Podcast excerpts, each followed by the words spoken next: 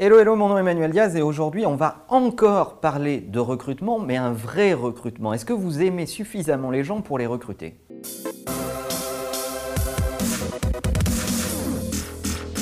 Alors laissez-moi commencer par ça, définir le recrutement. Le recrutement, c'est avant toute chose un rapprochement. Et qui dit rapprochement dit accepter ce qui va vous plaire, mais aussi ce qui va vous déplaire. Et c'est ce qui rend l'exercice complexe pour chaque personne qui a recruté dans sa vie. Alors aujourd'hui, recruter, qu'est-ce que c'est exactement? Ben, Recruter, c'est une espèce de sélection qui euh, passe en revue votre CV, vos compétences, d'où vous venez, ce que vous avez fait avant et est-ce que ça peut matcher avec ce qui est demandé par l'entreprise. Essentiellement des processus très rationnels, très factuels, très spécifiques.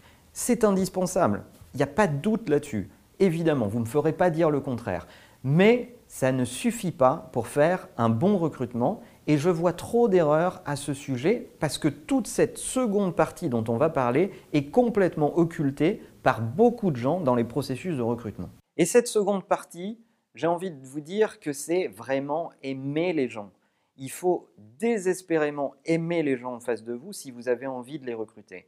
Sinon, ça ne fonctionnera pas. Ça veut dire qu'il faut s'intéresser à eux pour autre chose que leur parcours. Ça veut dire qu'il faut créer des moments dans lesquels vous allez pouvoir parler d'autre chose que du contexte professionnel. Faites-les parler sur leur vie, faites-les parler sur leurs problèmes, sur ce qui a marqué leur parcours, ce qui a été difficile euh, dans, leur vie ou ce qui aurait pu être une épreuve, ce qui a été euh, un grand moment de joie. Essayez de découvrir la personnalité qu'il y a derrière ces gens-là parce que lorsque vous les aurez dans votre équipe, il faut les aimer désespérément et éperdument pour arriver à les faire grandir. C'est un peu comme les enfants.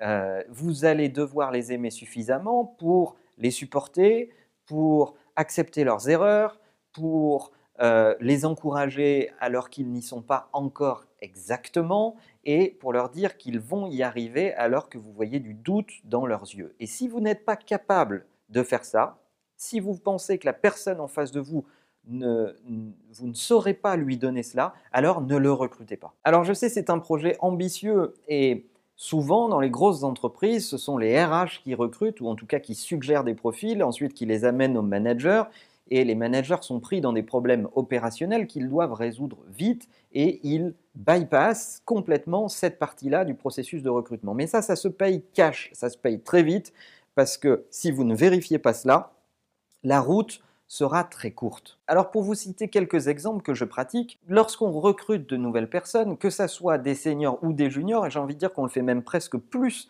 avec les juniors, je fais en sorte que ces personnes rencontrent d'autres personnes dans l'entreprise, même des personnes avec lesquelles ils ne vont pas travailler ou avec lesquelles ils ne sont pas amenés en tout cas à avoir des interactions régulières. Je fais en sorte de les voir hors du contexte professionnel je fais en sorte que les collaborateurs de l'agence puissent les inviter à boire un verre, un match de sport ou autre, bref, à les rencontrer plus personnellement que professionnellement.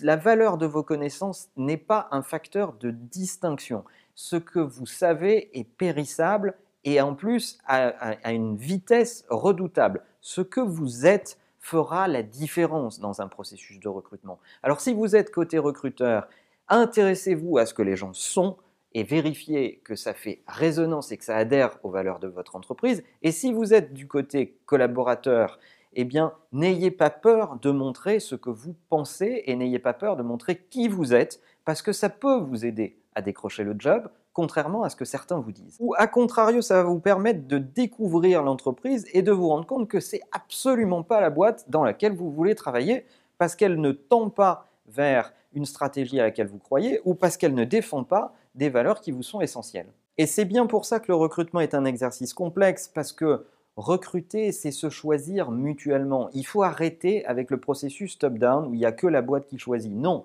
il faut faire en sorte que le recrutement soit un choix réciproque, soit un véritable rapprochement pour partager un moment de vie ensemble avec des challenges, avec euh, des ambitions, avec euh, des objectifs à atteindre, et il faut intégrer dès le début que ce moment de vie peut avoir une date de début et une date de fin s'il n'y a plus de challenge à atteindre ensemble. Et ça ne sera pas la fin du monde de se séparer dans quelques années lorsqu'on aura atteint ces challenges. Alors racontez-moi vos pires souvenirs de recrutement ou vos meilleurs souvenirs de recrutement. Est-ce que vous avez vécu ça dans des processus de recrutement? Qu'est-ce que vous avez vécu? Comment ça s'est passé Ce serait très intéressant de partager avec la communauté tout ce que vous avez pu vivre de disparates, de très différents d'une entreprise à une autre. Et n'oubliez pas, bien sûr, que la meilleure façon de marcher, c'est de vous abonner. À bientôt